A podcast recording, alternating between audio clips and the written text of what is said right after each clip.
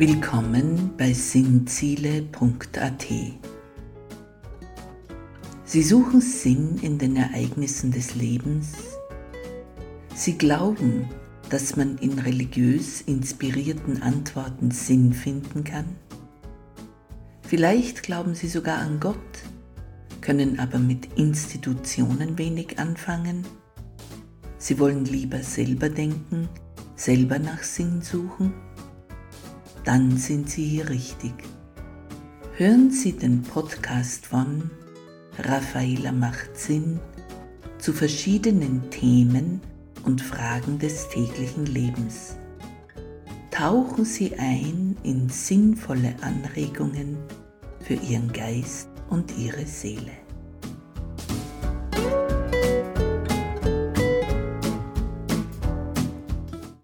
Guten Tag bei Raffaella macht Sinn. Heute im Themenkreis 9 Überlegungen zum Okkultismus in Pod 2 Wie läuft es ab? betrachten wir uns, was da eigentlich abläuft, wenn Menschen die Folgen okkulter Erfahrungen erleben. Es mag sie überraschen. Wir hören von den Erfahrungen einer Frau und ihrem tragischen Schicksal.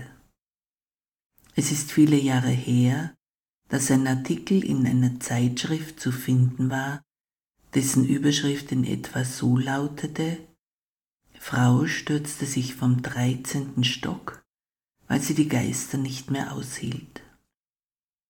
Der Artikel spielt in einer österreichischen Provinzhauptstadt es wird berichtet von einer Frau circa 45 bis 50 Jahre alt. Sie machte zum Spaß mit beim sogenannten Geisterbeschwören mittels eines Ouija-Boards. Also man sitzt in einer Gruppe um einen Tisch, auf welchem dieses Brett ist, und angeblich schreiben beschworene Geister aus dem Jenseits Botschaften auf das Brett, was immer halt die Leute wissen wollen, oder die Geister volontieren jenseitiges Wissen, die Zukunft ebenso wie die Vergangenheit betreffend. Mit der rechten Atmosphäre kann das ganz schön gruselig werden. Nun, diese Frau nahm an solchen Sitzungen teil und erlebte immer mehr jene Entfremdung, von der ich schon im Pod 1 als Folge okkulter Handlungen sprach. In dem Artikel wurde weiter berichtet, wie die Frau bemerkte, dass plötzlich Dinge in ihrem Haushalt statt an den gewohnten Orten an völlig anderen Stellen wiedergefunden wurden. Schuhe, welche zu den Seancen getragen worden waren, fanden sich auf einmal nicht im Schuhkasten, sondern im Schlafzimmer weit unter dem Bett. Einmal betrat sie ihr Schlafzimmer am helllichten Vormittag und entdeckte, dass absolut alle Fenster sperrangelweit geöffnet waren, obwohl sie das Schlafzimmer bei geschlossenen Fenstern verlassen hatte. Dann wieder entdeckte sie alle Herdplatten eingeschaltet, obwohl niemand kochen wollte, ja es gar nicht die Zeit zum Kochen war. Immer mehr dieser Phänomene erlebte sie. Nachts hatte sie Albträume. Schatten huschten hinter ihr durch Räume oder wurden im Fenster reflektiert. Sie erkannte, dass die Geister in ihrem Leben die Oberhand gewannen, weil sie an diesen Brettseancen teilgenommen hatte. Sie fühlte sich verfolgt und ausgeliefert. In ihrer Verzweiflung wandte sie sich an einen Geistheiler, aber anstatt dass es besser wurde, wurde es noch schlimmer. Mittlerweile hörte sie des Nachts lautes Hämmern in ihrer Ofentür und fühlte, wie Geister sich mit einem Knall durch die Wände ihres Hauses bewegten. Sie kam nicht mehr zur Ruhe und Frieden. Eine Zeit lang ging das so, bis der Druck auf die Frau so groß wurde, dass sie es nicht mehr ertragen konnte.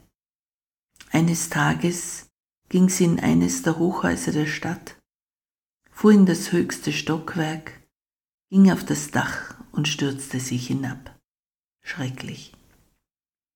Gott sei Dank kommt es nicht immer so weit, aber die Qualen, die Menschen erleiden nach dem Umgang mit okkulten Praktiken, mag man sich gar nicht ausmalen. Es kann zum Teufelskreis werden. Wenn mich Schüler über derlei Phänomene befragten, dann erklärte ich es ihnen so, wie ich es einzuordnen vermochte und es in meiner wie ihrer laienhaften Sprache verständlich war. Auf die Tafel zeichnete ich eine Linie. Den oberen Bereich nannte ich Bewusstsein und den Bereich unter der Linie nannte ich Unterbewusstsein.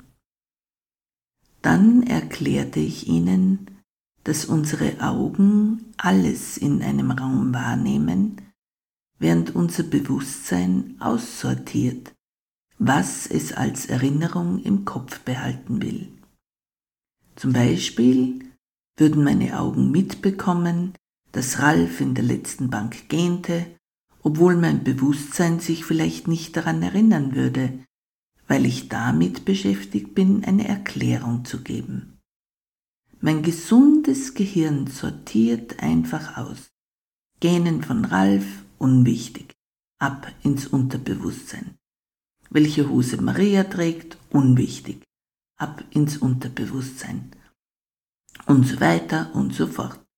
Es befinden sich also lauter gelöschte Bilder im Unterbewusstsein. Vielleicht kann man es mit einem Computer vergleichen. Ich lösche Nachrichten, möglicherweise sogar ungelesen, aber auf der Festplatte sind alle Informationen gespeichert. Und falls ein Virus daherkäme, könnte er mein Computerprogramm gewaltsam öffnen und mein Programm überschwemmen mit den falschen Bildern und Befehlen. Weiters machte ich in die Linie auf der Tafel ein paar kleine Öffnungen, um anzudeuten, dass unser Unterbewusstsein vom Bewusstsein nicht völlig abgeschottet ist.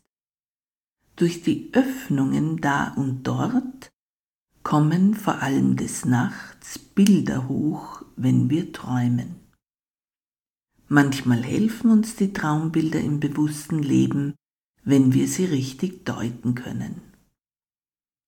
Ich frage mich auch, ob der berühmte sechste Sinn, den Menschen meinen zu haben, nichts weiter ist, als dass wir aus dem Unterbewusstsein einen Impuls kriegen, hey, etwas ist anders als sonst.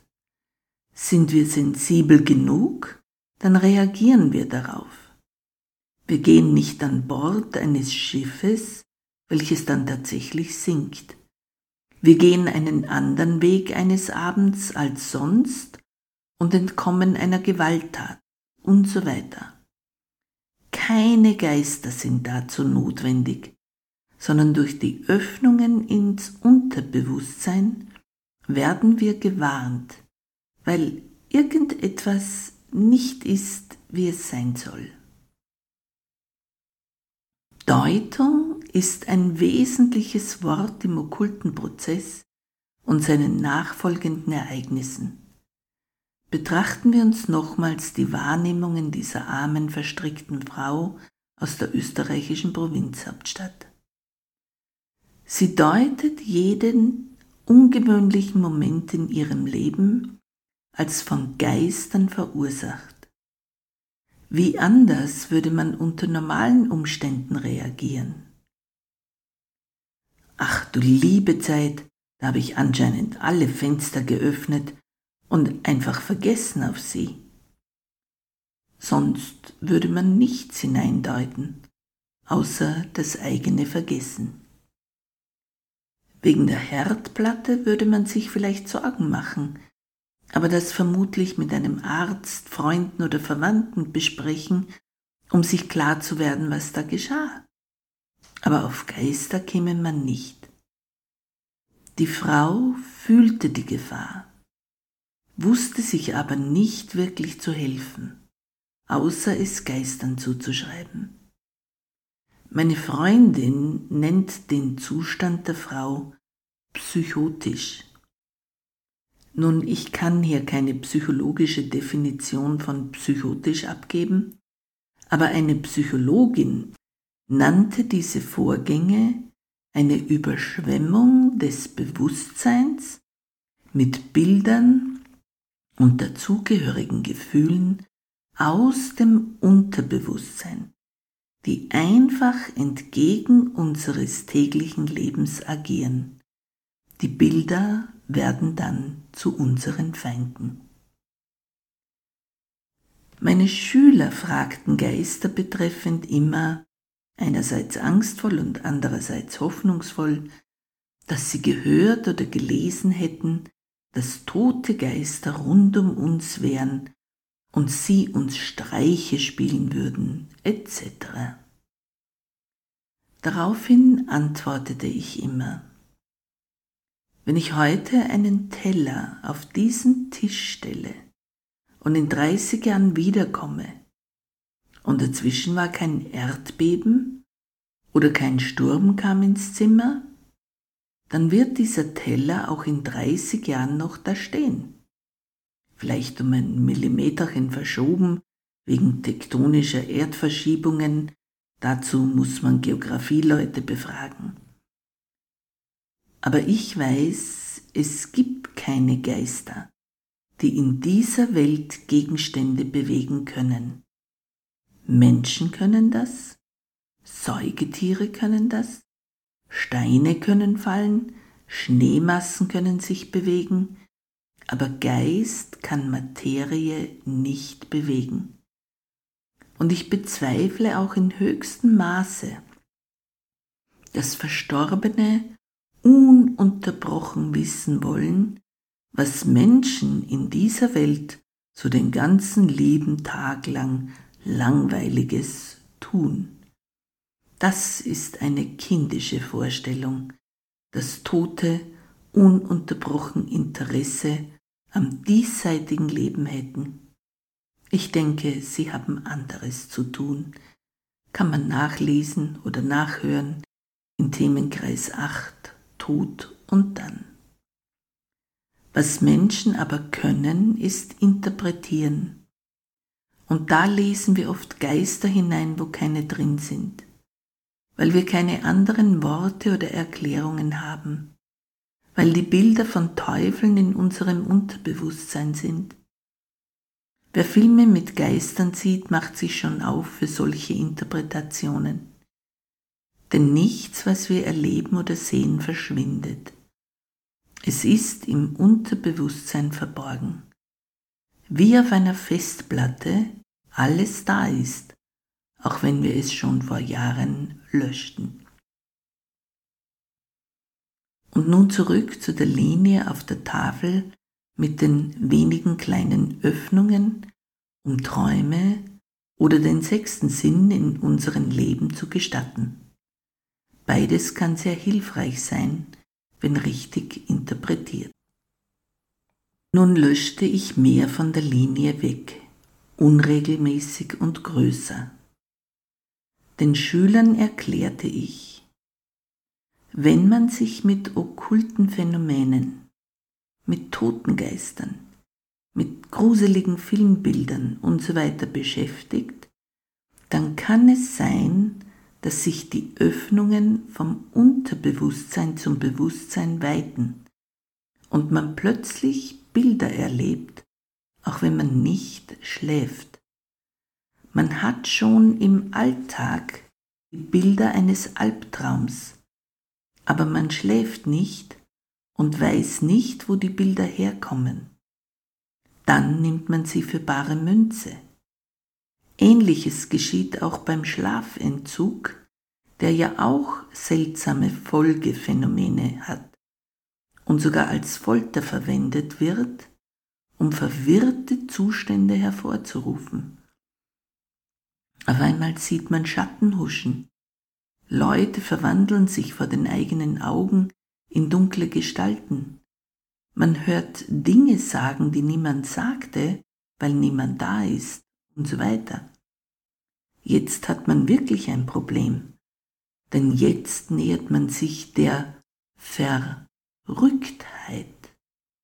Verrückt heißt, dass Dinge in der Wahrnehmung nicht mehr dort sind, wo sie sein sollen. Es ist ein Durcheinander und man wird selbst auch immer mehr durcheinander.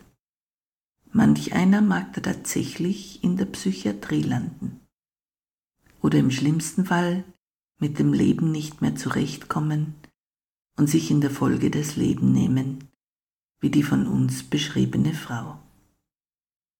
Auf alle Fälle steht eines fest. Falls Sie sich mit den Gedanken tragen, in irgendeiner Weise Okkultes konsumieren zu wollen, dann rate ich dringend davon ab. Es tut uns nicht gut. Und deswegen hat wohl auch Gott Okkultes verboten. Wir können es nachlesen in äh, 3. Moses 1931. Ihr sollt euch nicht wenden zu den Wahrsagern und forschet nicht von den Zeichendeutern, dass ihr nicht an ihnen verunreinigt werdet, denn ich bin der Herr, euer Gott. Oder auch Jesaja 8,19. Wenn sie aber zu euch sagen, ihr müsset die Wahrsager und Zeichendeuter fragen, die da schwätzen und disputieren, so sprecht, soll nicht ein Volk seinen Gott fragen? Oder soll man gar die Toten für die Lebendigen fragen? Oder auch 3. Mose 20,6. Wenn eine Seele sich zu den Wahrsagern und Zeichendeutern wenden wird, dass sie ihnen nachhuret, so will ich mein Antlitz wieder dieselbe Seele setzen und will sie aus ihrem Volk rotten. Nun, es gibt noch mehr Bibelstellen, die sich gegen den Umgang mit dem Okkulten, dem Zählen von Monden, dem Verlauf der Sterne oder Totenbefragung vor den Lebenden usw. So aussprechen. Gott weiß um die schädliche Auswirkung des Okkulten und will die Menschen davor bewahren. Denn wir tragen auch Verantwortung für unsere Umgebung. Leute, die im Okkultismus verstrickt sind, können ihre Kinder total verängstigen, ihre Ehepartner zu täuschen versuchen und sie dienen immer zuerst dem Okkulten und seinen Vermittlern, nicht Gott, nicht der Familie, nicht dem Nächsten. Und darum ist es schlecht für uns und unsere Gesellschaft, auch wenn der Einzelne meint, nichts Böses zu tun oder auch gar nichts Böses im Schilde führt. Einmal abgesehen davon, wie uns das alles verrückt machen kann. Besser ist es zu beten und zu hoffen, dass Gott der Höchste einem in der Not hilft und einen rettet vor den Fängen des Bösen und einen mit Gutem überschüttet.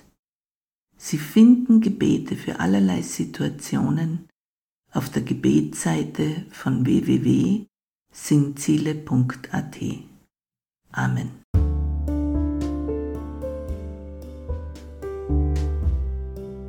Vorschau. Hören Sie am Sonntag, den 29. Oktober 2023, im Themenkreis 9 Überlegungen zum Okkultismus den Pod 3 ein erhellender Film. Dabei beschäftigen wir uns anhand eines Filmes mit dem, was nach zu viel Öffnung zum Unkontrollierbaren geschehen kann. Und falls Ihnen der Blog gefällt, empfehlen Sie ihn weiter. Bis dahin verbleibe ich Ihre Raffaella und Gott segne Sie. Amen.